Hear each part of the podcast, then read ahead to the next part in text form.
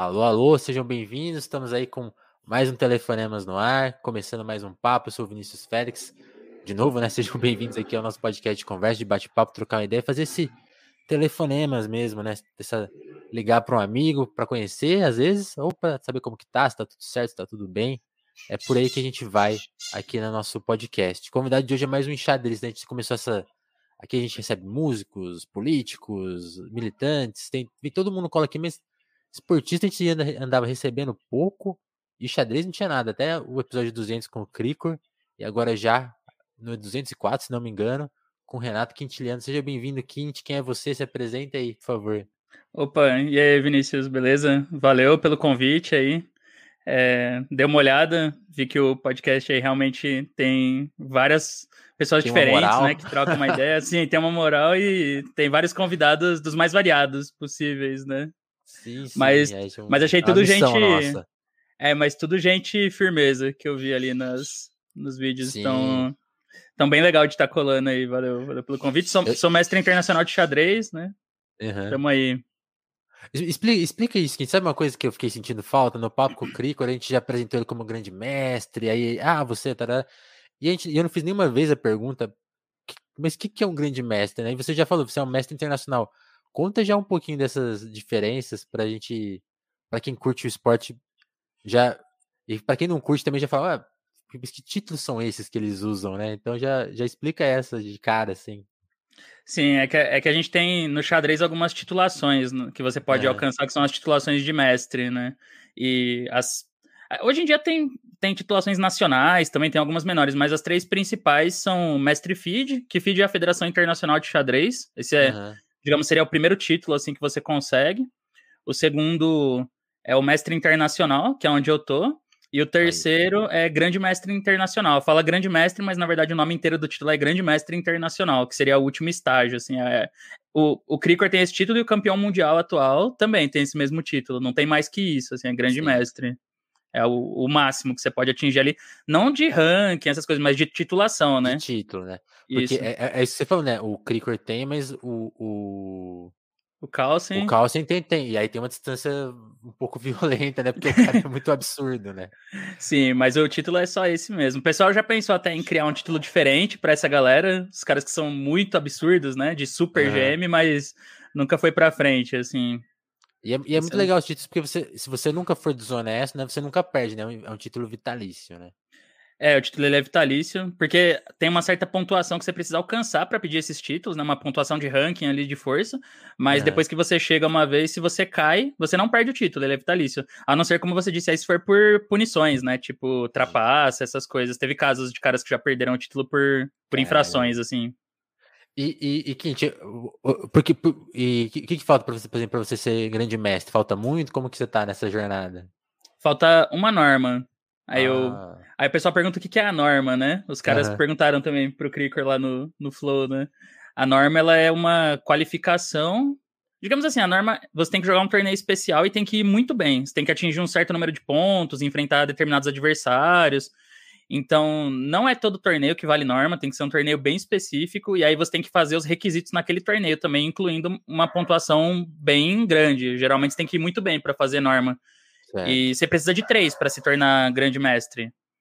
E precisa também ter uma certa pontuação no ranking, mas essa pontuação eu já cheguei a alcançar uma vez durante um torneio. Eu caí, tanto que eu caí depois, mas conta o fato de que eu já cheguei uma vez durante um torneio.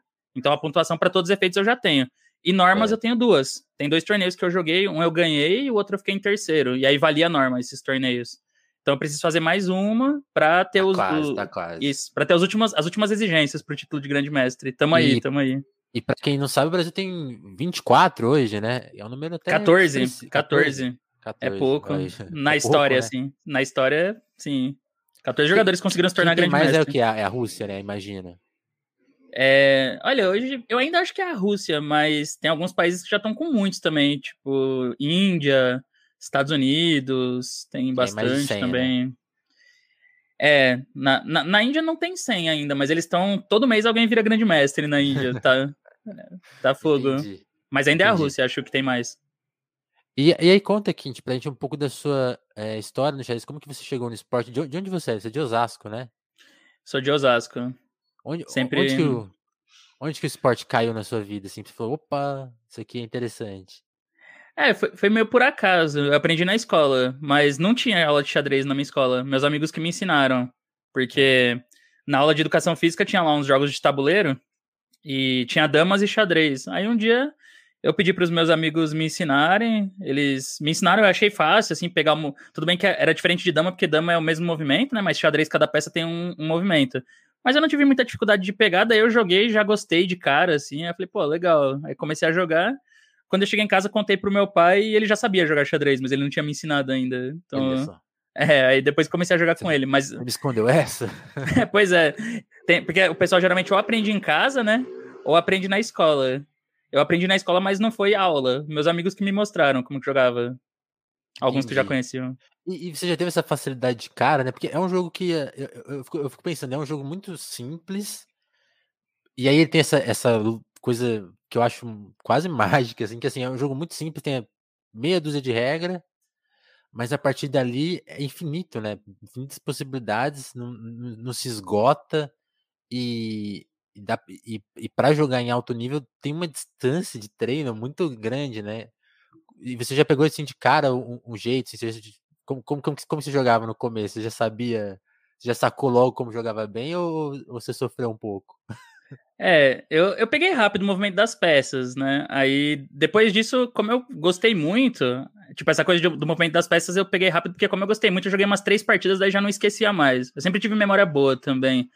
E, e aí eu comecei a ficar, tipo, fascinado, né, pelo jogo. Eu queria aprender as jogadas, ganhar dos meus amigos e tal, ganhar de todo mundo. Aí eu lembro que o, o mate do pastor eu aprendi sozinho. Eu aprendi sozinho com o tabuleiro, eu fiquei pensando como que eu posso fazer um mate rápido, né? Aí eu, pô, abro o peão aqui, tiro o bispo, tiro a dama. Ou é mate ali, né? Se o cara não defender. Aí no outro dia eu ganhei de todo mundo na escola com, com o pastor. E eu tinha descoberto sozinho. Aí você perdeu vários amigos naquele dia. Sim, é, a, até eu ensinar como que defendia, né? Aí voltei a ter a amizade da galera. Não, aí, aí começar a estudar xadrez também para mim foi meio. Eu não tinha material de estudo nem nada, mas qualquer coisa que eu podia ver de xadrez eu olhava. Tinha um livro na escola, daí eu, uhum. eu li o livro em uma semana, assim, o primeiro livro que eu li. Aí eu anotava as coisas, aí meu pai comprava o jornal e eu descobri que no, na Folha, não lembro se era na Folha no Estadão, Uhum. Que vinha uma, vinha uma coluna de xadrez na, na área de esportes, na seção de esportes do Elder Câmara, que era um mestre internacional. E aí, quando eu vi que tinha, eu, pô, compro o jornal agora toda semana para eu estudar, daí, sei lá, qualquer coisa que era xadrez eu ia consumindo, assim, eu, eu despertei muito naturalmente essa a curiosidade de estudar, assim, de aprender as jogadas, de decorar as aberturas, essas coisas. Pelo que eu vejo, você, você é novo, né, Kint? Quantos anos você tem? É, não tão, vai. Sou... Eu vou fazer 29 em outubro. 29 é, é novo, você já, já, já nasceu com internet. Como, quando, quando você começou a mexer? No, porque o xadrez no computador, aí expande ainda mais. Quando você teve acesso assim, a computador, a começar a jogar online, assim? Ou, ou demorou também? Isso chegou tarde para mim, porque eu fui ter computador em casa só com 16, 17 anos, mais ou menos. Eu usava. Que eu tive também. Demorei um pouco também. É, então, eu usava o computador da escola, principalmente. Da biblioteca, né? Que tinha lá, uhum. o computador da biblioteca, daí podia usar. Bom, tinha, todo mundo queria usar, né? Então você podia ficar uma meia hora, mas aí nessa meia hora eu entrava em site, jogava online. E eu fazia o que dava, fazia pesquisa, daí imprimia umas coisas para estudar em casa, mas eu fui ter computador mesmo em casa já depois de mais velho, assim, com uns 16, 17 anos. Saquei, era, mais no, era mais na unha, papel e caneta mesmo. É, não, é uma. É, é, é essa luta, né? Xerox, eu, eu, um monte de Xerox também. Xerox. É, não, é, é, engraçado isso, porque eu também tive computador mais ou menos com essa idade, que aí quando você fica até meio folgado, né? Que você começa a ter acesso a tudo, tudo na mão, mas eu lembro, por exemplo, estudar música, e tinha que imprimir as musiquinhas lá, é, cifra, né? Aí tinha que alguém Sim. tinha uma revistinha que tinha mais música. Até ter a facilidade do computador é, e aí você começou a jogar. Você falou, tá jogando na escola, imagina que seus, seus amigos tinham ali um nível razoável. Quando que você começou a, a se destacar e falar, oh, pera aí, que aqui eu vou me dedicar mesmo, e você começou a enfrentar adversários relevantes, porque isso é uma coisa que eu acho curioso do xadrez. Quando você começa a jogar localmente, né, tem um, tem um limite. Aí quando vai pra internet, você joga com pessoas do seu nível e muito além, né? Uhum. Quando que uhum. você começou a, a desafiar pessoas que quando a, coisa, quando a coisa ficou séria, assim mesmo, foi, foi, já foi nesse ambiente online ou já foi quando você começou a ir pra competição muito cedo? Ou você demorou para ir pra competição? Como que foi? É, assim, eu comecei a jogar na escola e aí eu ficava, como eu falei, procurando as jogadas e tal, e eu praticava muito mais, então eu fui ganhando dos meus amigos, né? Tinha um amigo meu só que eu não ganhava dele, que, eu, que ele, ele era mais forte que eu, assim, eu não conseguia ele ganhar dele. Magnus Carlsen. não, não. Já pensou? Não, não, não era. Mas, mas aí isso, isso me dava até mais motivação para eu ficar estudando sempre, né? Porque eu queria ganhar dele, mas, tipo, ele era mais talentoso, não tinha como, ele era mais esperto. Ele ganhava sempre, a maioria. Eu ganhava uma vez ou outra. Aí eu lembro que teve um torneio que era numa escola de Osasco e, e era tipo interescolas, assim, ah, aí podia ir qualquer um. Aí eu fui, só que era tudo junto, era absoluto. Eu tava na quinta série e tinha até a galera do terceiro ano do ensino médio disputando, e era todo mundo junto. Aí nesse torneio eu fiz um ponto só, de cinco. Mas foi, foi de WO ainda. Meu adversário na primeira rodada não, não foi. Olha o começo, o começo do esporte é difícil, gente. O primeiro torneio de nível geral, assim, que eu joguei, né? Aí eu fiz um ponto okay. só de WO. Mas eu não fiquei em último ainda, eu fiquei em penúltimo. Aí eu pensei, pô, pelo menos eu não fiquei em último. Tá bom, né? não, e, e, aí eu via que teve um cara da minha escola que ele ficou em segundo naquele torneio. Aí eu, caramba, esse cara deve jogar muito, velho. Porque eu achava que eu jogava bem, daí eu vim aqui e perdi pra todo mundo, né? O cara ficou em segundo. Caramba, ele deve jogar muito bem. Aí eu já colei no cara, ele era bem mais velho. Ele era uns três anos mais velho. Eu, não, vou uhum. colar nesse cara, vou, vou, treinar com ele, porque ele é da mesma escola, ele é, é forte. E, e aí eu já comecei a ter competitividade de torneio, assim. Aí foi no, no fim do ano, eu vi no jornal que tinha um torneio na escola, de, na escola de xadrez de Osasco, eu não sabia que tinha uma escola de xadrez em Osasco, no centro da cidade. E minha tia me levou, Aí eu fui lá, joguei. Era geral também, era absoluto. Aí eu fui meio despretensioso, assim e tal. Mas eu acabei ganhando o prêmio da categoria que tinha, que era o Sub-12 na época. E o pessoal Sim. viu, aí eu perguntei, pô, aqui tem aula? Aí eles, tem, tem. Daí eu, nossa, eu vou começar a vir aqui. Aí eu comecei a frequentar o clube. E aí que eu passei a ter contato, assim, com galera de idade mais velha e mais experiente já, o pessoal de clube, né, jogando blitz, jogando partida rápida e fui desenvolvendo mais como jogador. Também aí na escola tinha uma biblioteca com um monte de livro, e eu sempre gostei de ler os livros e tal. Aí eu comecei a dar um salto. Mas torneio mesmo, de jogar paulista, brasileiro, eu comecei a jogar tarde, com 15 anos já. Entendi. Entendi. Começou Mas tarde, eu joguei sempre. Então. Eu, eu, joguei depois escolar, né? Até antes de jogar paulista e brasileiro, eu jogava escolar. Torneio da escolar, é, paulista escolar, alguns campeonatos que tinha próximo mas não os, os oficiais mesmo, brasileiros, essas coisas. Entendi. E, e, e nesse processo para virar um jogador profissional, quanto, quanto tempo levou? Quanto, ou, ou você foi estudar, começou a trabalhar? Como, você, você, você, ou, ou, ou, aliás, eu tô supondo que hoje você vive de xadrez já. Como, como que tá Sim. essa situação? É, hoje trabalho só com xadrez mesmo. Trabalho fazendo muita coisa dentro de xadrez, mas é só xadrez, só xadrez. nesse momento. Sim, mas é, decisão assim de tor me tornar profissional de xadrez veio um pouco mais tarde, porque realmente para um jogador profissional eu comecei muito tarde a minha carreira, porque com 15 anos eu nem tinha feed ainda, por exemplo. Eu já tinha sido campeão brasileiro da minha categoria sub-16, eu não tinha rating feed, que é uma coisa que é imprescindível, porque você precisa do rating para ter as titulações, né, para semestre. E aí eu comecei um pouco tarde nisso eu também sempre tive que estudar curso, assim, por exemplo, quando eu estava no ensino médio, eu fazia, eu estudava ensino médio e fazia Senai à tarde. Então eu só tinha é muito cansativo. Quem fez Senai sabe. Eu, eu, eu fiz e, tem que falar, eu não aguentei, porque eu, eu dormi em todas as aulas, porque dobrar os turnos é muito difícil. Era puxado, eu fiz mecânica de usinagem no Senai. Eu fiz, era, acho que era de, de carro, a gente ficava desmontando o carro lá, trocando pneu, e aí eu não aguentei. Ah, tá. É, eu fiz usinagem e aí eu estudava no ensino médio de manhã numa escola técnica, que já era um pouco mais puxado também. Então eu, eu tinha a noite só pro xadrez, né? Não era uma rotina assim de. Porque o pessoal pergunta isso às vezes, ah, quando você era mais novo, como que era a sua rotina de treino para você se desenvolver não e tal? Tinha, Mas eu não, não tinha, era assim, ah, pega o tempo que dá, e aí eu jogava muito online, fazia muito exercício. Via xadrez sempre que dava, né? Mas nessa uhum. época também não era que nem hoje, que o cara tem smartphone, então você tá lá, aí você abre um aplicativo e vê um torneio que tá rolando, você liga um computador ali e analisa a partida. Eu só tinha aquele celular que mandava e recebia mensagem, só não dava nem para fazer nada. Então, era pouco tempo mesmo. Aí depois, na época da faculdade também. Eu, uhum. Aí quando eu terminei o ensino médio, eu fui fazer faculdade. Eu fiz mecânica de precisão na FATEC. Então, Legal. então também não tinha o dia inteiro pro xadrez, né? Tinha a faculdade. Depois que eu me formei na faculdade, nessa época eu, eu já tinha uns 2.200, mas eu não era nem mestre ainda, 2013. Aí que eu falei, não, vou dar um, um ano aí para tentar me dedicar só ao xadrez e ver se eu viro MI. Aí passou 2013, 2014 eu não consegui chegar. Eu subi meu rating, fiz norma, mas não consegui. Uhum. 2015 que eu me tornei MI. Aí a partir daí que eu considero que eu me tornei mais profissional mesmo, assim, só xadrez e tal. Legal. E, ali, depois que eu virei MI, aí eu decidi que. Porque até então eu ainda tinha dúvida se eu devia ou não ir trabalhar na minha área. Tipo, ah, não sou nem MI ainda, vai ser meio difícil. Mas depois que veio o título, aí eu fiquei mais firme. Eu falei, não, então agora não tem volta mais. Aí tô desde então, e... desde 2013, mais ou menos.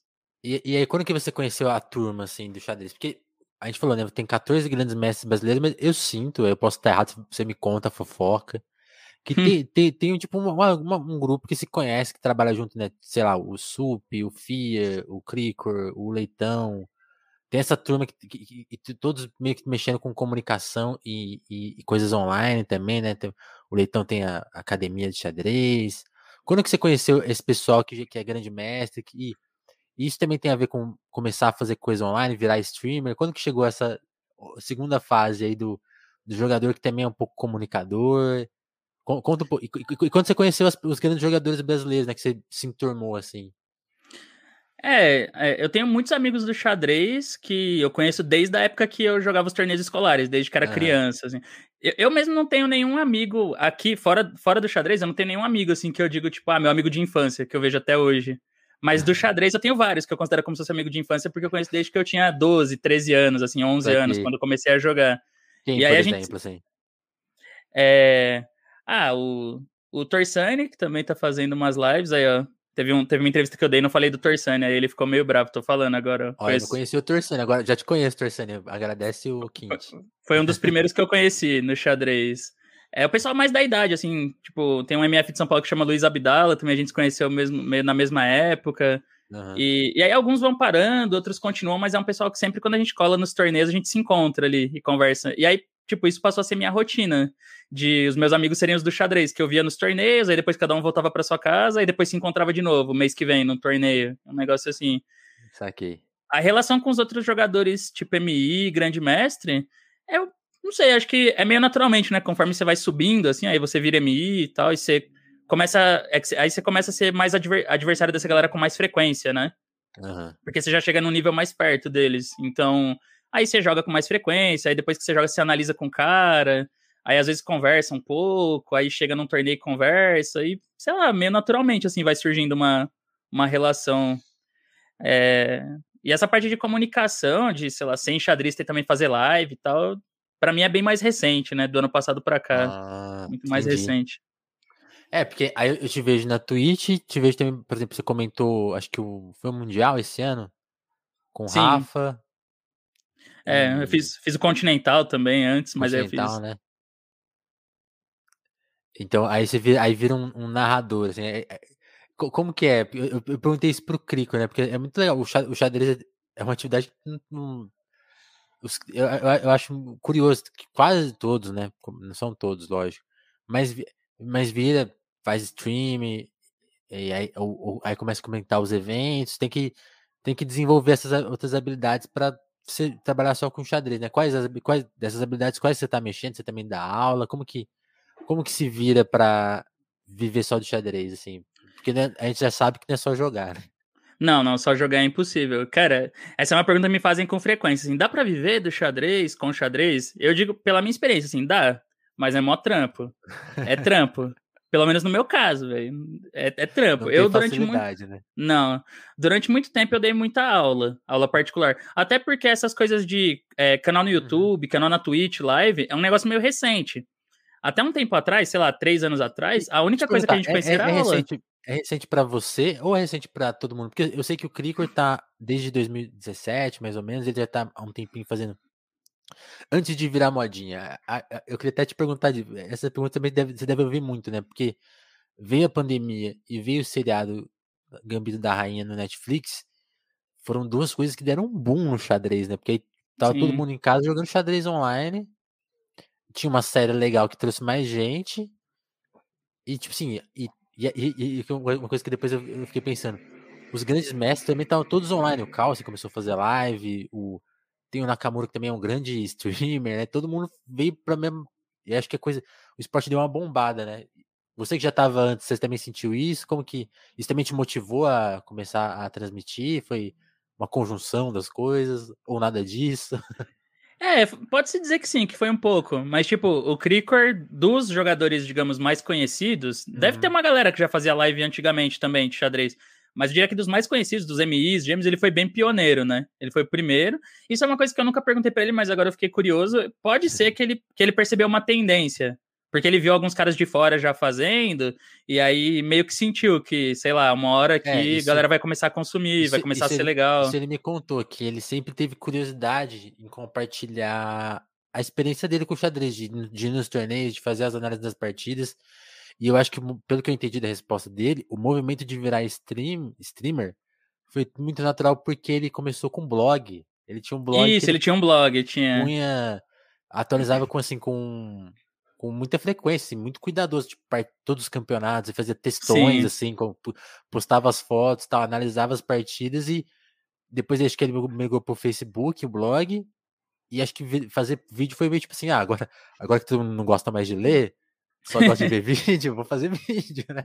Sim, pode ser, é. Ah, eu, eu dava aula e eu sempre tive. É, sempre fiz vídeo também, mas eu fazia uhum. videoaulas desde 2015 para o Clube de Xadrez Online, que era um site. Tem ainda o site, eu não faço mais aulas para lá, mas eu fiz muita aula para o Clube de Xadrez Online. E eu comecei a fazer aulas para a academia também, do Rafael, Academia ah, Rafael Leitão. Legal. Eu também sou professor lá desde 2015, mais ou menos, desde que eu virei MI. Então, eu já tinha prática de fazer vídeo, tipo, de comentar uma partida, e também, como eu dava aula, eu fui desenvolvendo uma didática também de como ensinar e passar para a galera. Mas eu sempre tive mais alunos que já eram de torneio, assim, que já eram jogadores de torneio, não iniciante, não quem está começando. Mas sempre foram minhas duas atividades principais. Aí, mais ou menos a partir de 2016, também comecei a escrever artigos teóricos.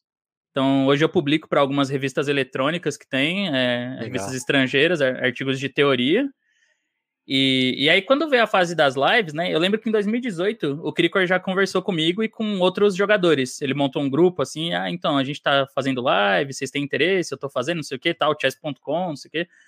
Só que na época eu tava muito atolado com essas outras coisas, com aulas e artigos e torneios também, né? uhum. né? Próprio treinamento.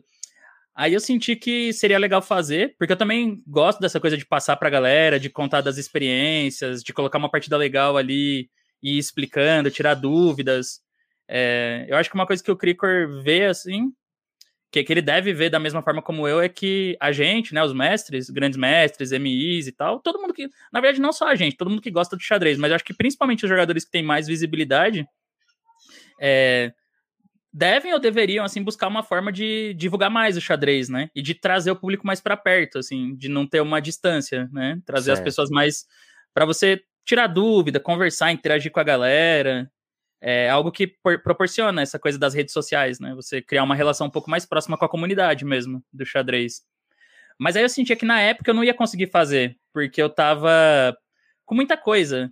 E aí eu não ia conseguir me dedicar da forma certa. Aí eu lembro que eu falei pro Cricor, não, eu vou ver, vou tentar me organizar aqui e fazer. Aí, tipo, nisso passou três anos, porque foi 2018. Dois anos, né? E eu comecei ano passado. Só que ano passado, só que ano passado já tinha uma galera fazendo as lives, começando. Uhum. E, e aí veio a pandemia. É, ficou para mim ficou claro bem cedo que não ia ter mais xadrez em 2020, que eu não ia mais jogar nenhum torneio. Aí eu pensei, bom, já que eu vou estar em casa esse tempo todo e eu vou continuar fazendo as outras coisas, então vamos, jogar, vamos ver né? como, é, vamos ver como que rola essas lives aí. Vamos tentar fazer, vai começar. Mas aí eu comecei e curti muito, assim eu comecei meio despretensioso, ah, vou fazer um dia ou outro da semana, e hoje em dia eu já faço todos os dias, assim, live no canal. Não, e, e você tem 10 mil, pelo, pelo, menos na Twitch eu tô vendo aqui, quase 10 mil, é muita gente, né? Estamos é chegando, tamo che... é, é, muita gente, velho. Eu, eu fico impressionado às vezes. Não, não, é, não, não, é, não é modéstia, não. Eu fico impressionado de verdade, porque eu acho muito doido que tanta gente esteja interessada de estar tá aprendendo xadrez ali.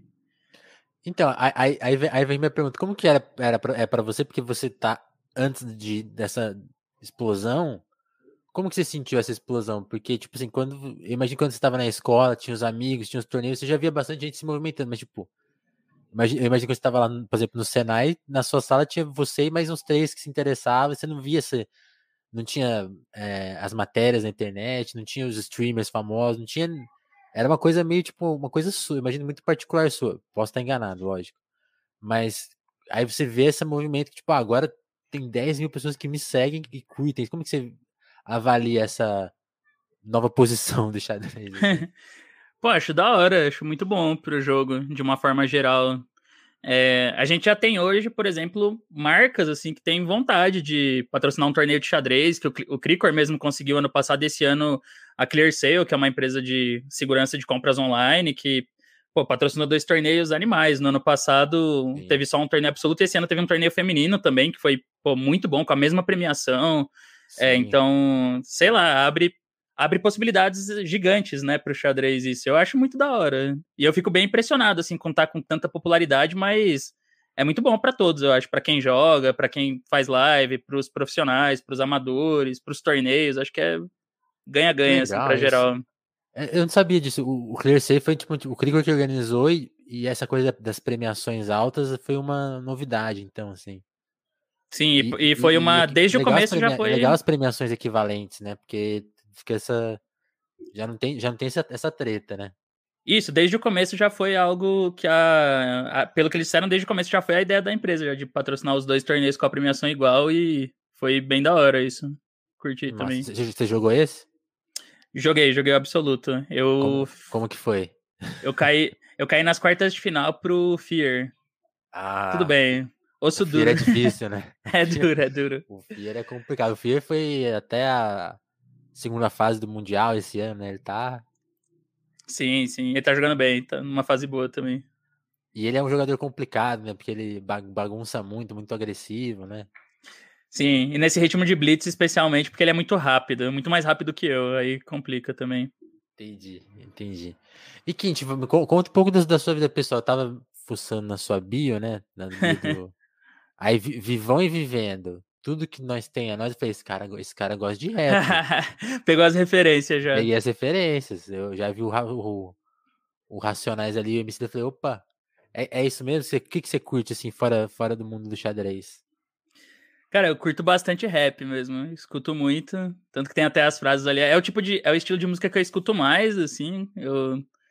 Que eu curto. Eu escuto outras coisas também, mas é que o rap eu gosto muito por causa das letras, né? Das mensagens. Então eu escuto muito MC, da Racionais, escuto muito Jonga também. Dom L, Coruja. Coruja é aqui de Osasco. Coruja BC1. Grande Dom L é amigo, nosso amigo aqui. Dom L? Dom L é foda, né? Seu chapa? É, né? É, eu, eu, eu, fico, ele, né, eu considero ele meu chapa, né? Eu, eu fico enchendo o saco dele pra ele vir aqui. Ele prometeu que quando lançar o disco novo vai vir no Telefonemas.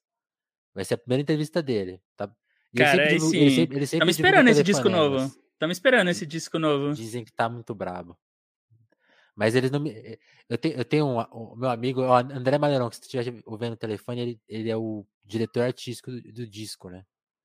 E ele, ele, ele, vem, ele me escreve, ele participa aqui do. A gente tem uma, outro campo de ação aqui no telefone, mas que é o Crise, Crise, Crise, Crise, o Maleirão que participa aí. Ele sempre vem e solta as bombas. Ou oh, gravamos tal som. Ah, tem, tem uma música que é muito foda. Aí eu falo, pô, mostra pra gente, né? Ele não, não pode.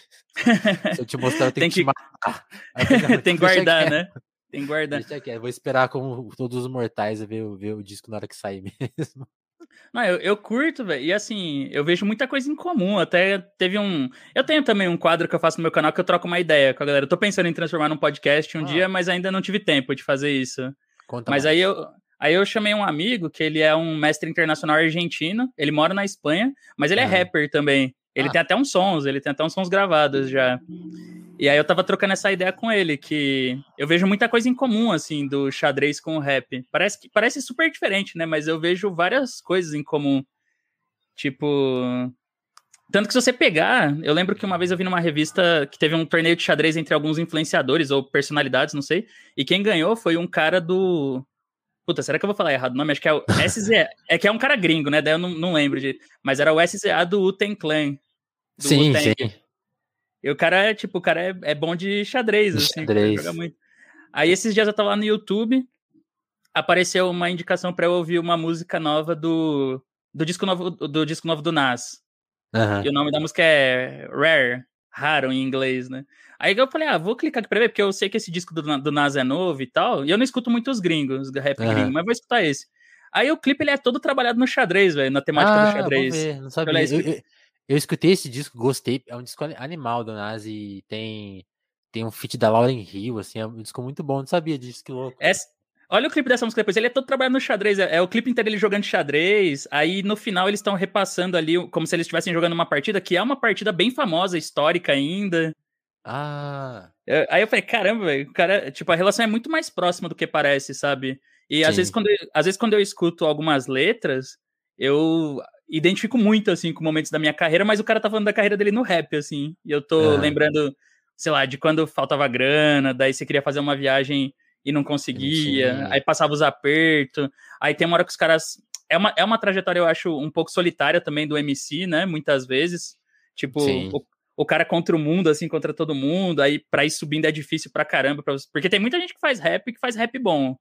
Mas que chega, que chega, que estoura ali é muito poucos, é, né? Isso é muito, isso é muito louco, né? Tem, é, é você, é, é, é, você vê o rap nacional, tem, sei lá, tem 15, 25 MC, sei lá, sei lá qual é o número exato, mas caras estão no mesmo nível. Você, você vê que, tipo assim, existe distâncias de sucesso, esse sucesso formal de número, de resultado, de trabalho, porque a, a vida é dura, né? É, não, então, exato. E aí, tipo, o jogo é difícil, né? Do rap, do xadrez é difícil do rap também. É. Você vê ali um cara que tem. que você pensa, pô, esse, você ouve uma música de um cara e você fala, caramba, esse cara. Coloca, ele coloca o coração ali no bagulho, né? Tá da hora. Sim. Mas, tipo assim, igual ele tem milhares também que tá colocando sangue ali no trampo, né? Na letra e tal. Só que só uma minoria que vai estourar. E aí o xadrez é a mesma coisa. Tem, tipo, muita gente se dedicando pra caramba, ali dando maior raça, mas é só alguns que vão conseguir subir, assim, né? E principalmente a nível mundial também. Sim, nível nacional. Nível nacional também, porque tem muita gente que joga, que estuda. E, e aí, depois que você tá já numa posição alta, também é difícil do cara se manter, né? Ele tem que continuar ali mantendo um nível muito alto para se manter, para não cair. E, e aí, tipo, isso também eu vejo semelhanças com o rap, assim, sabe? Que legal. O, o, o, eu, queria saber, eu queria saber a sua opinião aqui, tipo, eh, já quero voltar nessa questão de, de mais social do xadrez, mas antes eu queria que você resolveu uma curiosidade minha, porque quando eu, quando eu não jogava, né, porque, sei lá, eu, eu, minhas experiências com xadrez, eu lembro que meu primo Heitor joga super bem, e ele jogava tão bem que, que me irritava, porque eu não conseguia nunca ganhar dele. Então eu me afastei do xadrez, que eu achava, não, isso é muito difícil, tem que estudar, tal. Me, me afastei muito nunca mais joguei. E aí, e aí a gente ouve, né, pela vida essas, essas coisas. Ah, fulano é um enxadrista. Não, esta partida de futebol estava um verdadeiro jogo de xadrez. E quando eu comecei a jogar de novo, e aí, primeira vez que eu peguei para jogar, que foi, eu, eu, eu, sou esse clássico da pandemia, assim. Veio a pandemia, tô em casa, não tem nada pra fazer, veio a série, achei a série demais. Falei, não, quero jogar xadrez, porque.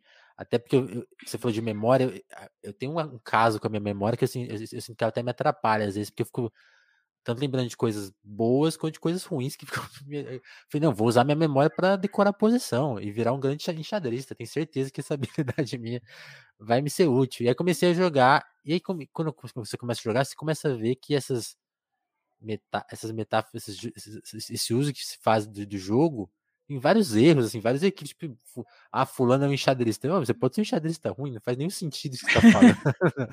Porque o, o, jogo, o jogo não é isso, né? E assim, tipo, ah, essa situação é um jogo de xadrez, e, tipo, eu acho que não, porque o xadrez estabelece uma igualdade de, do jogo, tem toda uma coisa ali que nas situações da vida real não existem, né? Tipo, as pessoas como, como que você sente essa essa coisa de usar o, o xadrez para vida? Porque você, falou muito legal do, pô, você vê várias relações com rap e que fazem sentido, porque da posição que você tá, de jogador e tal, conhece o jogo. E onde você vê outros elementos que fazem sentido assim do, do jogo, assim que te, você acha legal? E como que você vê esse uso às vezes meio inapropriado do jogo? Ah, cara, é uns é, é aqueles velhos estereótipos, né, que tem, é. tipo, que xadrez é um jogo de nerd, é um jogo de gente inteligente, não sei o quê. Essas coisas uhum. são tipo os famosos é, são estereótipos, né? E é, os caras viajam às vezes. Tem... Basicamente. Sim, tanto, tanto que se você ver bem, velho, agora que o xadrez ele tá pop, assim, uhum. você vai encontrar umas, é, umas coisas, sei lá, vai ter um. Se, se você procurar na internet, você vai achar um empresário de sucesso que o cara fala que ele joga xadrez, assim, que ele adora xadrez. Aí, tipo, esse cara já olha, tá vendo? É por isso que o cara deu certo, o cara gosta de xadrez, ele é inteligente, né? Tipo assim, é um negócio para sinalizar virtude, assim, né? Esse é o problema do jogo, ficar, do jogo ficar popular demais. Tem o lado bom e tem o lado ruim, né? Que louco. Mas, mas enfim, os lados bons eu acho que superam mais. Eu, eu vejo bastante coisa. É, eu, eu, vejo algumas similaridades, assim, de situações da vida com o xadrez, né? Não é totalmente igual, nunca mais é, aquela coisa de que, porque tanto que o xadrez ele desenvolve algumas habilidades que você vai vai conseguir usar em outras situações. Sim. Por exemplo, é, situação de ter que tomar uma decisão sob pressão, é, com tempo limitado. É, a, própria, a própria coisa de você ter que aceitar a derrota e continuar em frente, assim, no xadrez é muito importante, porque tem gente que para o xadrez. Eu tive amigos que aconteceram isso. Os caras uhum. eram, eram talentosos, gostavam, mas o cara acaba parando no xadrez porque ele não aguenta, tá ligado? O, o peso da derrota, assim. Porque o, o tranco da derrota é muito forte, assim. É aquela, às vezes, depende da partida. Você, por exemplo, às vezes tem alguma partida, uma partida que é tão importante que se você ganha, pode mudar sua carreira. E você perde. Aquilo ali é uma porrada muito forte no cara. Depois de tanto tempo estudando, tanto tempo treinando. O, às vezes o torneio tem, assim, 11 rodadas. Aí você jogou super bem as 10 primeiras na última, que é para consagrar ali, você joga mal, aí você perde. É muito forte, assim. E tem gente que não aguenta, o cara para no meio do caminho por conta disso. Saquei. E na vida também, né? Às vezes o cara tá tentando.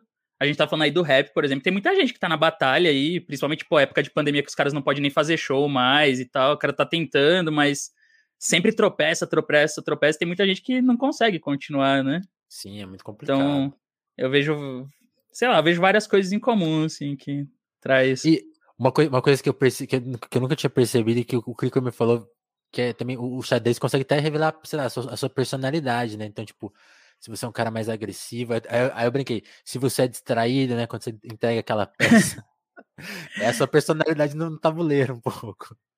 Pode ser, mas assim, eu já vi várias pessoas falando isso, eu acho que esse é um debate. Eu não boto muita fé, não, que revela não. muita coisa da personalidade. Olha, mas, debate, mas eu, então. É, mas eu sou meio teimoso, assim. Os meus amigos que. Por exemplo, os. Ih, acho que o Quinte travou, peraí. O que aconteceu? Meus amigos. Voltou? Vol... Tá, tá voltando. Acho que voltou. Ah, tá. Era o meu que travou? É, se, se fosse assim, os meus amigos e, e travou. Ah, tá, não. Os meus amigos que acham que o jogo revela. O estilo do jogo revela a personalidade da pessoa e tal, eles acham que sim, que que o meu jogo revela a minha personalidade. Eu nunca achei, né? Mas eles acham. E, e, e qual que é a personalidade do Quint? É, sempre em mudança. sempre tentando mudar. Eu acho que, por exemplo, acho que o meu jogo é muito mais inflexível do que a minha personalidade. Minha personalidade é bem mais maleável do que o meu jogo, eu acho. Entendi.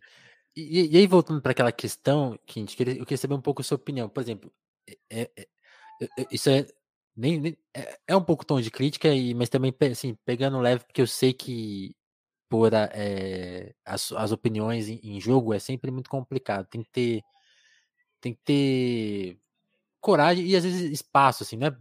Sabe? É, é, uma, é uma briga que não é para si. Então, por exemplo, expor opinião política, falar. Eu, eu já vi você falando, defendendo vacina, falando mal do, da, da, das questões políticas que a gente está vivendo atualmente. Então, você se posiciona, assim, até porque eu, eu, também, eu, eu, acho justo a pessoa não se posicionar quando tá no esporte, porque pode criar casos que vão complicar a vida dela, e acho que não, não, tem nenhum demérito nisso.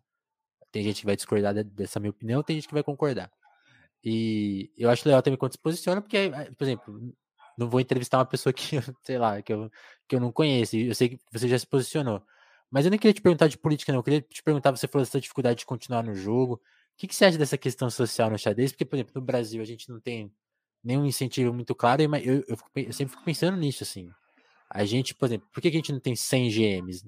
Não é nem só uma questão de, é uma questão estrutural, mas também, tipo, sim, a gente perde muito talento para várias outras coisas. Assim, teve, teve, teve, vários talentos que a gente perdeu para questão social mesmo, assim, crime e, e a violência policial, tem, tem, tem, todas essas questões no Brasil, né?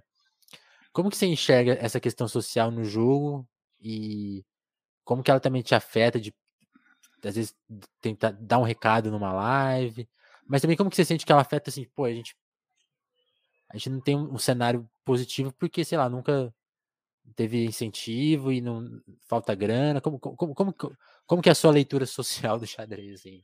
Tô devagando ah. um pouco porque acho que não tem uma pergunta específica assim, mas eu queria saber sim, um pouco sim. a sua opinião. É, eu acho que esse é um outro ponto onde o xadrez ele está inserido na sociedade, então ele reflete muito o contexto da sociedade também, né? Uhum, no caso da sociedade brasileira. É, sobre essa coisa de se posicionar, eu, assim, no canal eu tento manter o foco no xadrez, assim, porque é o ponto principal, né? Mas eu costumo, quando eu vou ter posicionamento, assim, é mais nas minhas redes sociais, tipo no Instagram, Legal. que é que eu uso mais. Mas, assim, às vezes surge também no canal os assuntos, né? A galera pergunta, o pessoal quer saber minha opinião, e aí eu falo. Eu acho que muita gente que trabalha, tipo, não só atleta, mas streamer, que faz, que trabalha com público, o cara às vezes tem uma. Tipo, às vezes o cara ele fica com o pé atrás, porque imagina que você tem uma audiência muito grande, e aí você vai ter de tudo vem, nessa audiência. É. Isso, vai ter de tudo. Então o cara ele tem que ter um. Às vezes ele tem que ter um jogo de cintura, ele vai ponderar um pouco, porque ele tem um público muito grande. Ele sabe que, dependendo do que ele fala, se for muito direto para alguma direção, ele vai acabar machucando alguém de algum jeito, né? Sim. Ele vai, vai ter gente que vai se doer de algum jeito. Se ele for muito para um lado, se ele for muito para outro. Então, às vezes os caras tentam manter um negócio um pouco morno, né? Tipo, para não desagradar ninguém, ou nem opinar nas coisas, tipo, fala, não. O cara, vai, o cara vai opinar quando ele achar necessário, só e não vai ficar levantando muitas coisas. Certo. É, são, são dilemas de hoje em dia, né? De você trabalhar com público, com redes sociais e tal. Mas eu tento, se me perguntarem, eu converso na live e tal, troco ideia, troco ideia com quem discorda também, já aconteceu isso no canal, né? E, e é tranquilo, mas geralmente a gente mantém ali 90% do tempo ou mais é xadrez mesmo, aí o pessoal gosta porque quer acompanhar xadrez e tal. Sim, sim. Agora, sobre essa questão do que o xadrez reflete, assim, da nossa sociedade e algumas dificuldades, eu acho que realmente a gente tem uma barreira ali. Inclusive, eu já propus essa discussão é, no, no, Instagram lá, eu troquei uma ideia com a galera nesse dia com muita gente. É, tanto que a gente, a gente, tem essa pergunta, que é assim, o xadrez, ele é um esporte elitista ou não? E você vai encontrar gente falando que não, que o xadrez é totalmente democrático, que qualquer um pode jogar, é um esporte barato e tal. Sim. E vai ter gente falando que não, que, que realmente existe uma barreira. Eu sou dessa segunda opinião, assim. Eu penso que é o seguinte, xadrez é um esporte barato para você implementar, realmente. Tabuleiro e peça, não é caro comparado com outros esportes, a estrutura que você precisa para o xadrez, né? Para você colocar Sim. nas escolas, por exemplo. Seria um primeiro passo importante, sei lá, ter uma lei xadrez em todas as escolas do Brasil. Porque você massificando o esporte, é, tem, tem duas razões que são muito boas. Primeiro que você vai extrair os benefícios disso em várias áreas. Tipo, o xadrez é um jogo que ele desenvolve algumas qualidades, como a concentração, essa coisa de você ter que tomar decisões, né? Ter Sim. que escolher entre várias opções, tomar uma decisão, lidar com a derrota, a coisa do espírito esportivo, que é inerente a todos os esportes e tal. Então isso vai se refletir numa qualidade de vida melhor, não só se o cara vai seguir no xadrez ou não, mas ele pode usar aquilo em outras áreas, né? Em, nas mais variadas áreas, vários, mais variados momentos da vida dele. E o outro ponto é que você massificando, existe mais chance de você formar jogadores. E aí, jogadores achar, profissionais. Achar um gênio, né? Isso, achar os talentos. Só que aí qual que é a barreira?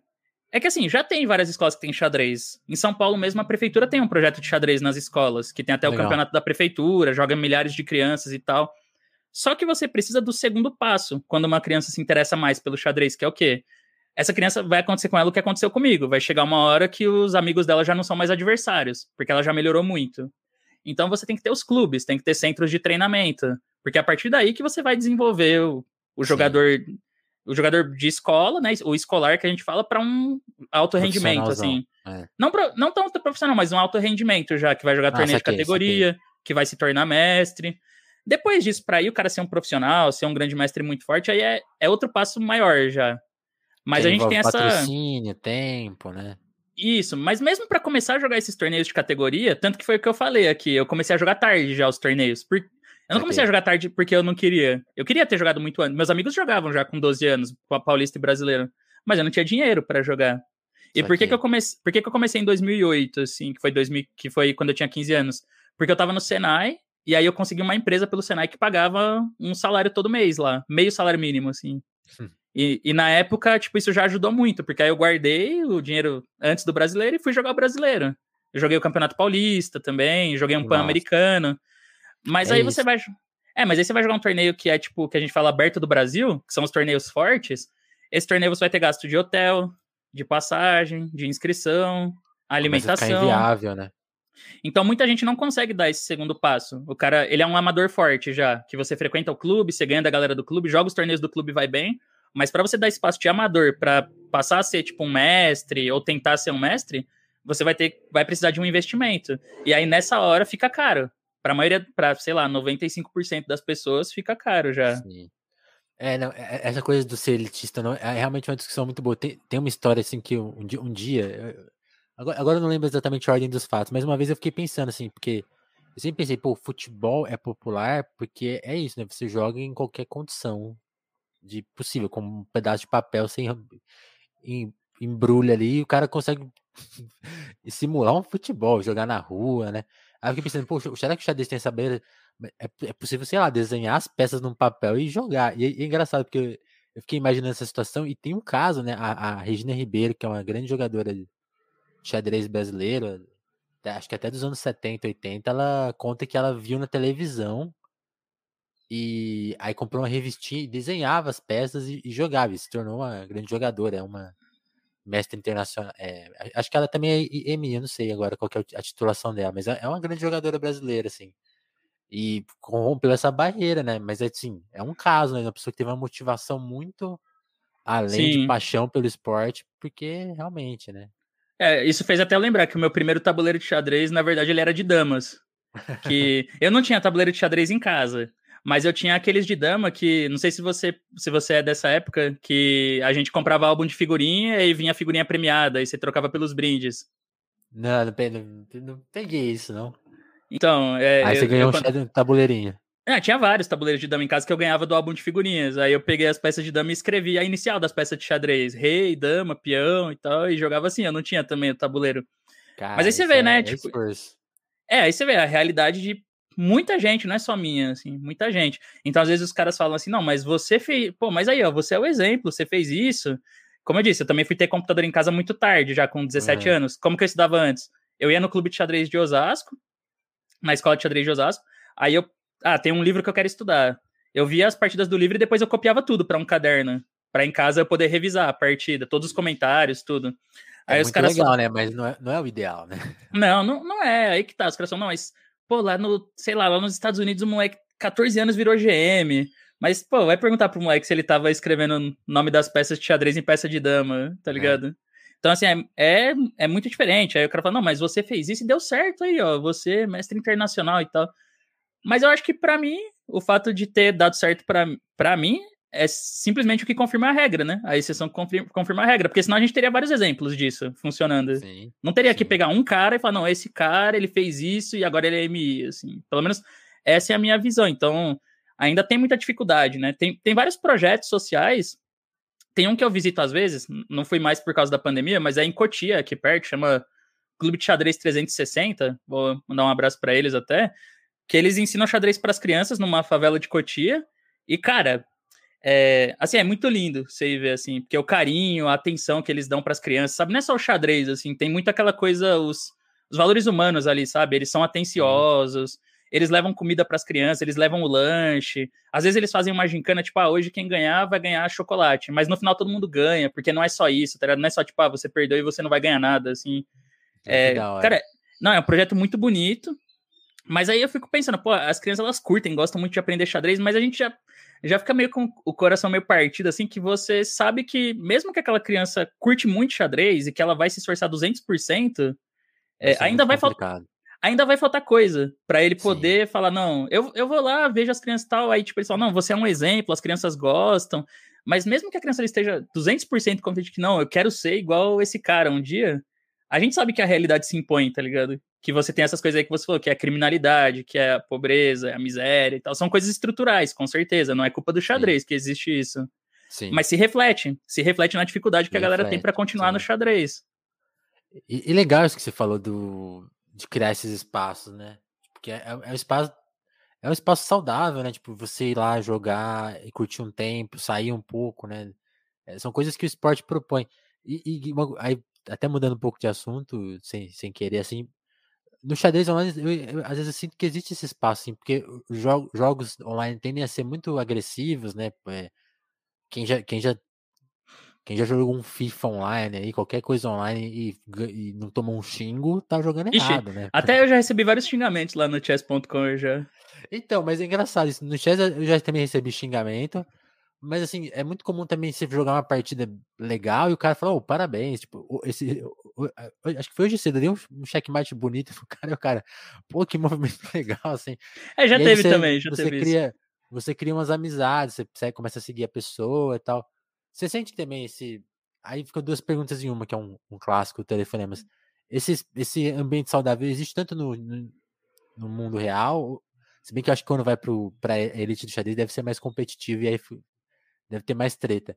Mas você também sente esse, essa boa comunidade assim online? Como, como essas duas comunidades do xadrez funcionam assim? Porque acho que tem, verdade, né? Quando entra coisa competitiva aí deve ser mais tipo, oh, nem vou falar com você. Mas sabe que isso não tem? Mas sabe então, que isso não tem muito, assim, eu acho, eu acho em geral a comunidade do xadrez bem suave, assim, bem, bem de boa. Por exemplo, é, a gente se encontra nos torneios sempre e Bom, hoje você pega, sei lá, vou jogar um torneio aí, tá o Cricor, o Molina, o Leitão, tá o Sup, sei lá, o Evandro, os caras que são grande mestre, MI, a gente é adversário. Mas isso fica muito dentro do tabuleiro, assim. Tipo, você senta ali, você quer. Ideia. É. é, você quer ganhar do cara e o cara quer te ganhar. Então, não vai ter vida fácil no tabuleiro para ninguém. Mas até 10 minutos antes da partida, você tá sentado ali no tabuleiro, você tá conversando com o cara, normal, trocando ideia. E tem um. É, eu acho saudável, assim, o ambiente dos torneios. Não é uma coisa. Eu acho que quando chega na Elite é diferente, porque ali é muita coisa em jogo, né? E os caras é, tem, uma, tem uma tensão muito forte. Milhões de prêmio, né? Realmente é, fica mais tensa a coisa. Tem, tem uma tensão muito forte, mas aqui eu sempre achei bem amistosa essa comunidade no online também. Que massa, que massa.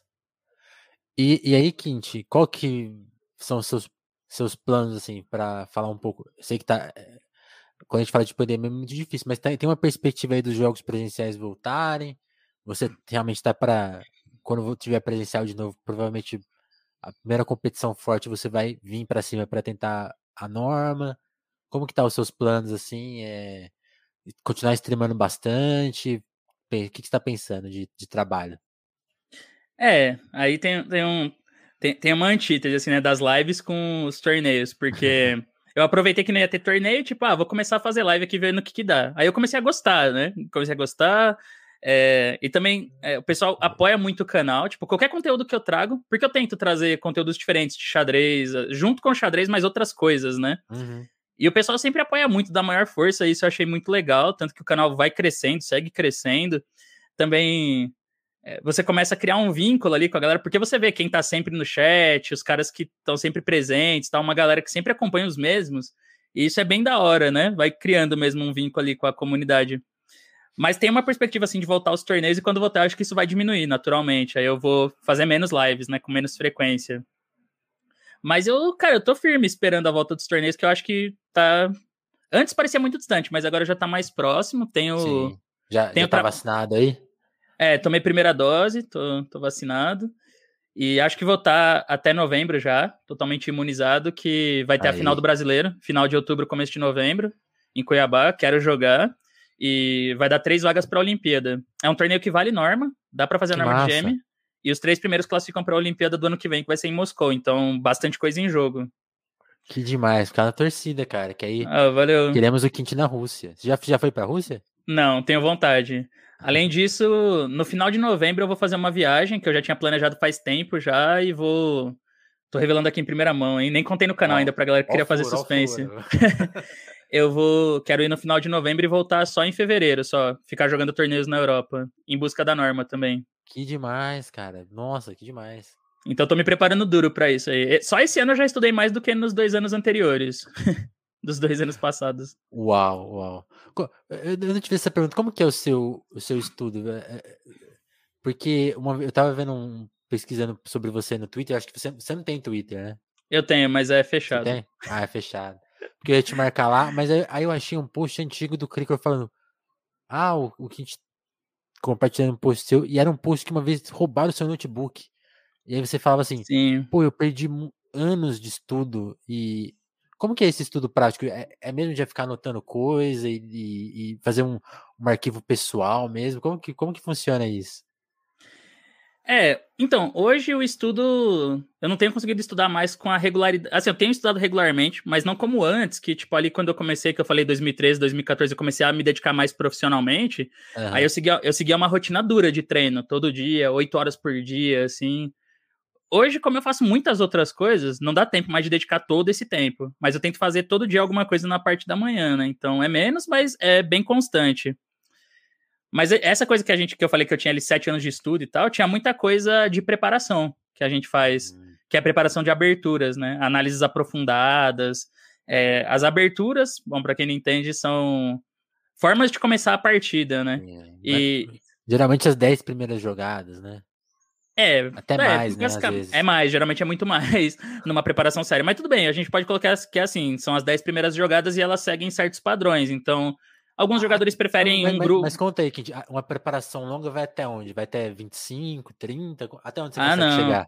Pode ir até 40 lances por aí. Caramba! Vai longe. Nossa, não sabia não, achava, achava que acabava antes. Caralho, não, vai longe, vai longe. Aí, você então, consegue, aí... Você consegue memorizar uma partida se o cara responder, lógico, da maneira que você preparou, você sabe tudo o que fazer durante 40 lances. Preparado. Não, é, lem lembrar é difícil, velho. Lembrar é difícil. Uhum. Mas às vezes você vai fazendo a preparação, você consegue lembrar até um certo ponto, e depois, a partir daquilo, você não lembra mais, mas aí você tem uma, uma orientação. Tipo, ah, eu lembro que eu tinha que levar o cavalo para aquela casa ali. Ah, eu lembro. Entendi. Eu lembro que nas análises não podia trocar damas. Se troca damas, aí já não tem o mesmo efeito. Então você tenta pegar umas dicas um... do.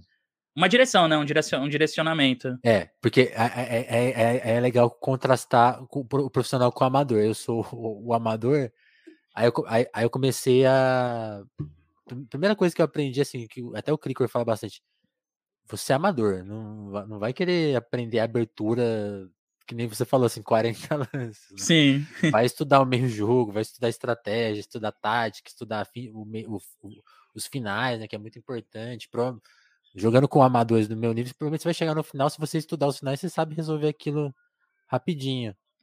Mas é, aí eu, aí eu comecei a estudar mais a francesa, né? Que é o, o, o Leitão vive zoando a francesa, né? Mas eu gosto da francesa. Eu gosto da aí, francesa também. Eu vou fazer a defesa aí, da ó, francesa aqui. Ah, a francesa aí, defendida já.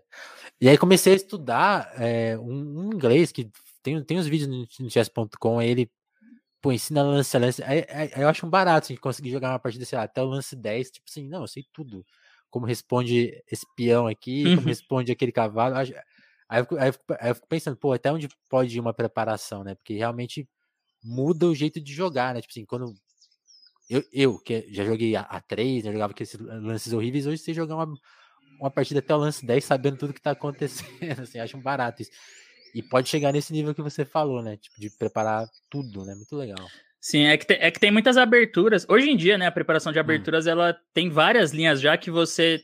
Tipo, para você entender direito o que, que tá acontecendo ali na abertura, você precisa saber como vai ser o final, assim. Você tem que saber jogar já o final que vai surgir daquela abertura. Então, às vezes, você tem que fazer o estudo sistemático de tudo. A abertura, o meio jogo e o final, já pra mesma linha. Então, aí fica longe o negócio, aí fica puxado. Mas a gente não lembra tudo. Já vou adiantar pra galera aqui, o cara não lembra tudo. Mas você, você não tem lembrar... aquela memória do Magnus de saber posições? E... Não, igual a dele, só ele. Isso igual aí eu, dele, acho, só eu ele. acho a coisa mágica, assim, dele ver uma posição. Pô, isso aí é Fischer 76 e. Ah, depois ele jogou esse cavalo. Não, então, se você. É, isso quer dizer, se você me der, sei lá, 20 posições de partidas importantes, pode ser que eu lembre as 20, quais são, ou que eu erre umas 5, ou que eu acerte é. umas 10, não sei. Talvez eu diga, ah, é, foi fulano contra fulano, ou tipo, ah, essa partida foi jogada no torneio tal, ano tal, não, não lembro direito. Mas ele, igual ele, só ele, né? Que ele vê a posição, daí ele fala, ah, essa aqui foi jogada pelo Alekhine contra o Capablanca, foi em 1913, o branco jogou tal lance e a partida terminou empatada. 50 lances, tipo, o cara lembra tudo. É, igual ele, só ele, é, absurdo. É absurdo. Então agora vamos fazer a, vamos fazer aquele desafio que a gente combinou, Kint, para você ah, o, jogar uma. O, o Cricor já foi desafiado aqui, eu perdi, né? Lógico. Ah. Vamos Lógico. lá. Lógico.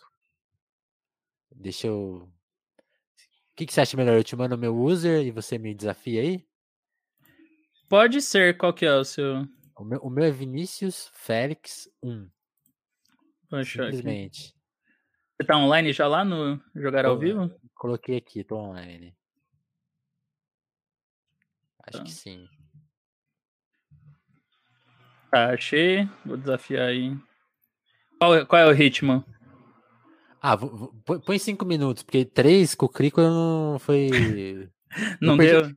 Aliás, eu perdi no tempo, hein? Não tomei checkmate. Vamos ver se o. Se o Quint consegue dar um checkmate. Eu mandei. Eu tive duas desvantagens. Eu fiquei conversando com o Cricor. E eu esqueci de compartilhar a tela antes e perdi tempo, né? Hum. Então ele venceu nesse truque, ó, começou. Vamos ver. Então vou, eu vou jogar a francesa, vai, já que a gente tá falando de francesa. Já que você gosta da francesa. Aí, ó, essa é, uma, essa é uma estratégia, você jogar contra o cara uma abertura que ele gosta, para fazer ele se sentir mal. É, né? Que é tipo, você não sabe exatamente o que fazer de brancas, né? Exato. Você, tipo, você gosta tanto da francesa que você fala, pô, mas agora eu tô de brancas, tô, tô da cor errada aqui na francesa, né? É, tipo assim, eu não sei muito como responder, não. eu sei onde não errar, mas mais ou menos, assim. Variante do avanço. SP2.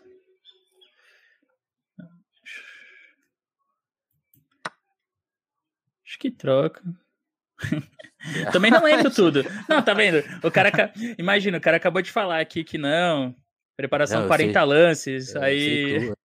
Aí eu lance 6 não... o cara. aí lance 6 manda um cara. Como que era mesmo aqui? Já não, não tô ligado. Bom, um peão é um peão, né? Ah, é verdade. Não pode largar esse peão, é verdade. um tá, peão é um peão. Aqui.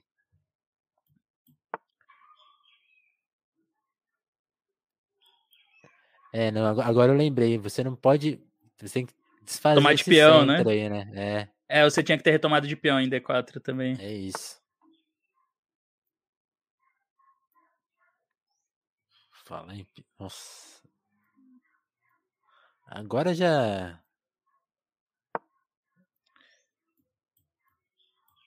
Já ficou esquisito. É. É que, é que per, perdeu justamente a maior vantagem da francesa, aí o branco que é o centro, né? Sem o centro. Acho que as pretas estão ok. Depois a gente vê a barrilda, como diz o leitão aí. o que diz a barrilda? É, amigos, aqui já, tá, é, já tem, tem mais ideias, né? Fiquei sem ideias. Pede. Olha o Ben TV aí participando da, da live. aqui dá pra ouvir aí? Tá dando pra ouvir. Ah, é, aqui tem um. Tem umas árvores, sempre tem uns Ben TV.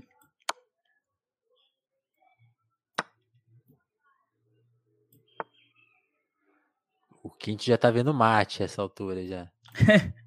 Não, pô, eu. Eu sou um cara simples, eu tô feliz já com um peãozinho de vantagem. humilde, humilde. Eu, eu sou humilde, já me contenta. Hum.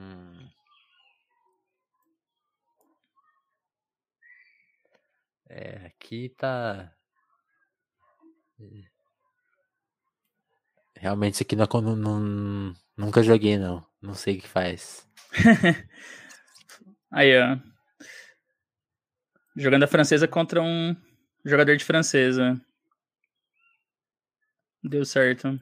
É, não, tipo assim, não tem nenhum lance que fala, não, esse lance é certeiro, né?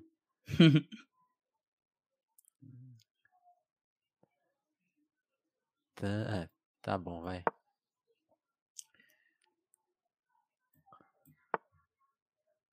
Aí, ó. Até que foi razoável esse. Tá sólido, tá sólido ainda. O problema é o peão a menos. Senão tava tudo. Tava tudo mais okay, ou menos né? tranquilo. É, tava tudo ok, mais ou menos nos conformes. Mas eu não posso.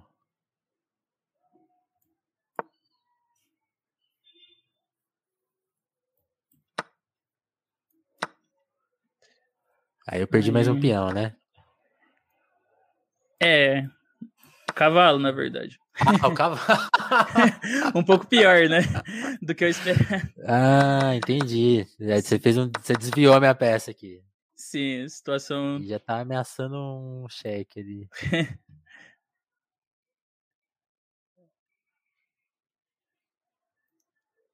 tá, vamos pra, vamos pra não perder no tempo, né? Ai, caramba, eu que, eu que entreguei agora aqui. Quem que você... Ainda bem que segue é, tudo bonito, né? É, razoável, né? Vamos é, pro final aí. Mas eu, eu vacilei, eu tava.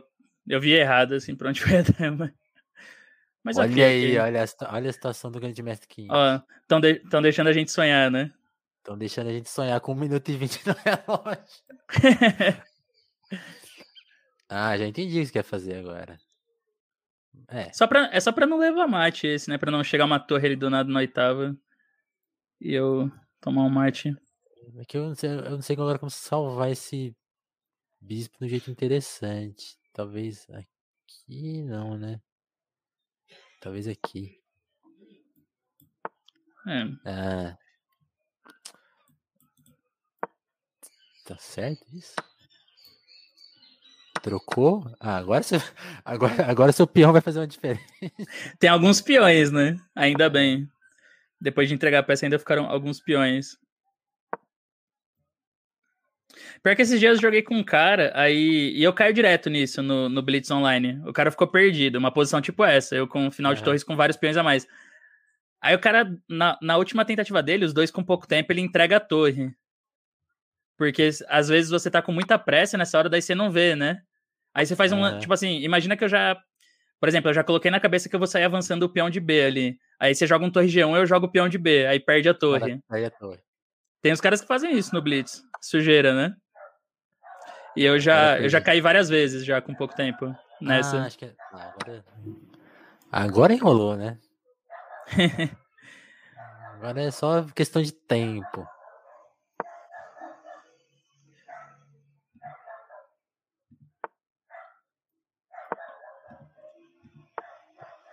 Bom, agora esse rei não sai mais daqui, né?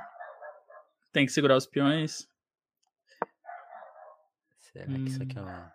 Olha, essa é uma péssima ideia.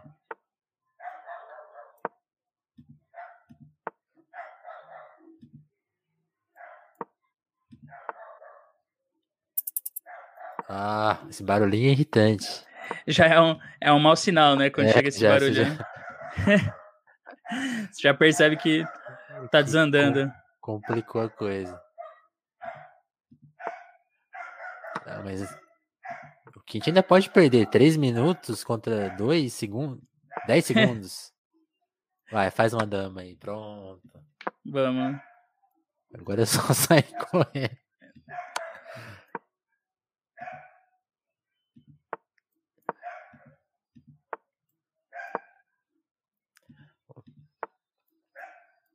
Vamos ver se ele faz o checkmate, né? Não deu dar... tempo. Não deu tempo. Não, não tomei checkmate de, de outro mestre. Muito se, não bom. For, se não fosse o tempo, né? É. Consegui enrolar mais um mestre aí. cadê, cadê a análise? Deixa eu jogar a análise aqui pra gente ver. Foi aquela desviada, né? Ali, ali eu perdi o jogo, né? É, que já caiu o peão, né? Tinha que ter retomado em. Tinha que retomado de peão. Isso, retomar em D4 de peão, exatamente. Avalanche de peões. Você viu, Felipe? A avalanche de peões chegou ali, né? Não me perdoa. Olha lá. A, a... Ó, como eu joguei sólido até boa parte aí, ó. Tô de parabéns. Aí, de peão, tá vendo? De peão, pô. Tava de livre a partida até aqui. Sim. Aí. É que, é que fica. Você vê esse, essa dama vindo, né? O cavalo, você fica. Mas tá tudo seguro, né? É, tá defendido. Tá defendido. Tá defendido. Ó, até fica melhor Sim. aqui.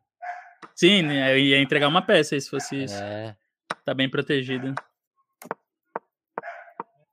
E aqui eu acho que vai desandar naquela desviada, né? É, aí, sim, ainda.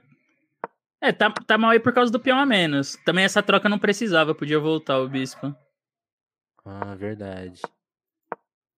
É, e aí depois. Quando... sentido. É, foi aqui.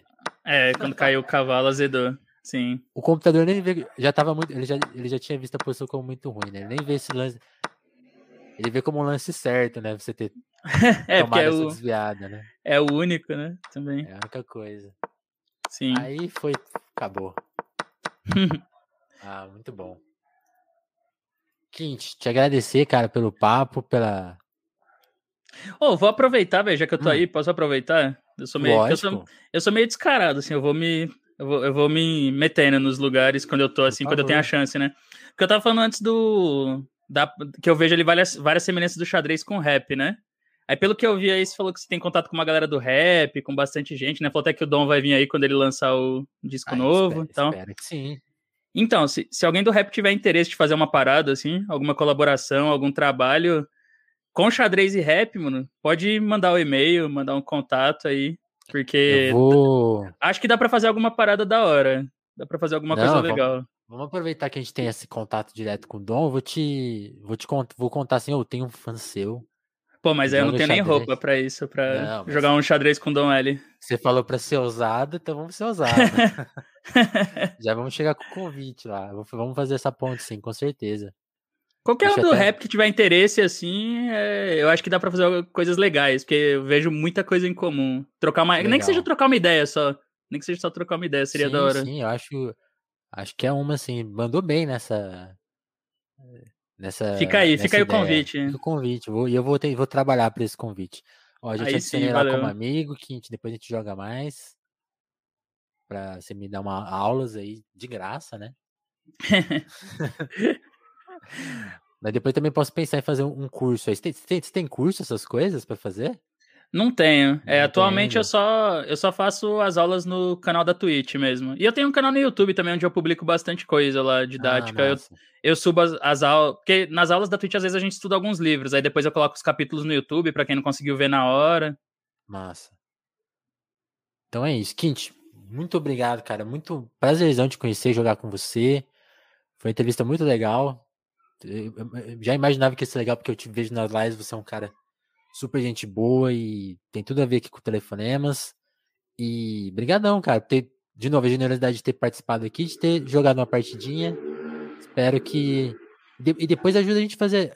Você chegou com a ousadia de, de pedir essa ponte nossa com o rap, já vou te pedir, me ajuda aí na ponte com o xadrez, trazer o Leitão aqui, trazer os outros caras que você conhece, pra gente fazer essa ponte Pode... mesmo aí, firme. Da hora, da hora, eu vou, vou indicar assim pra galera, com certeza. Eu agradeço também o convite aí, um, um podcast aqui, já veio uma galera, muita gente da hora aí conversar, então fiquei, fico bem agradecido do convite aí, é foi legal também, curti.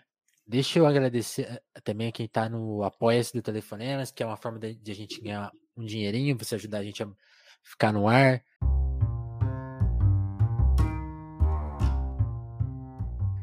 Como você já sabe, né, o Telefonemas está no YouTube, mas também está na Twitch. Na Twitch também como, tem, tem como você se inscrever lá para também despejar umas moedinhas pra gente, se for do seu interesse.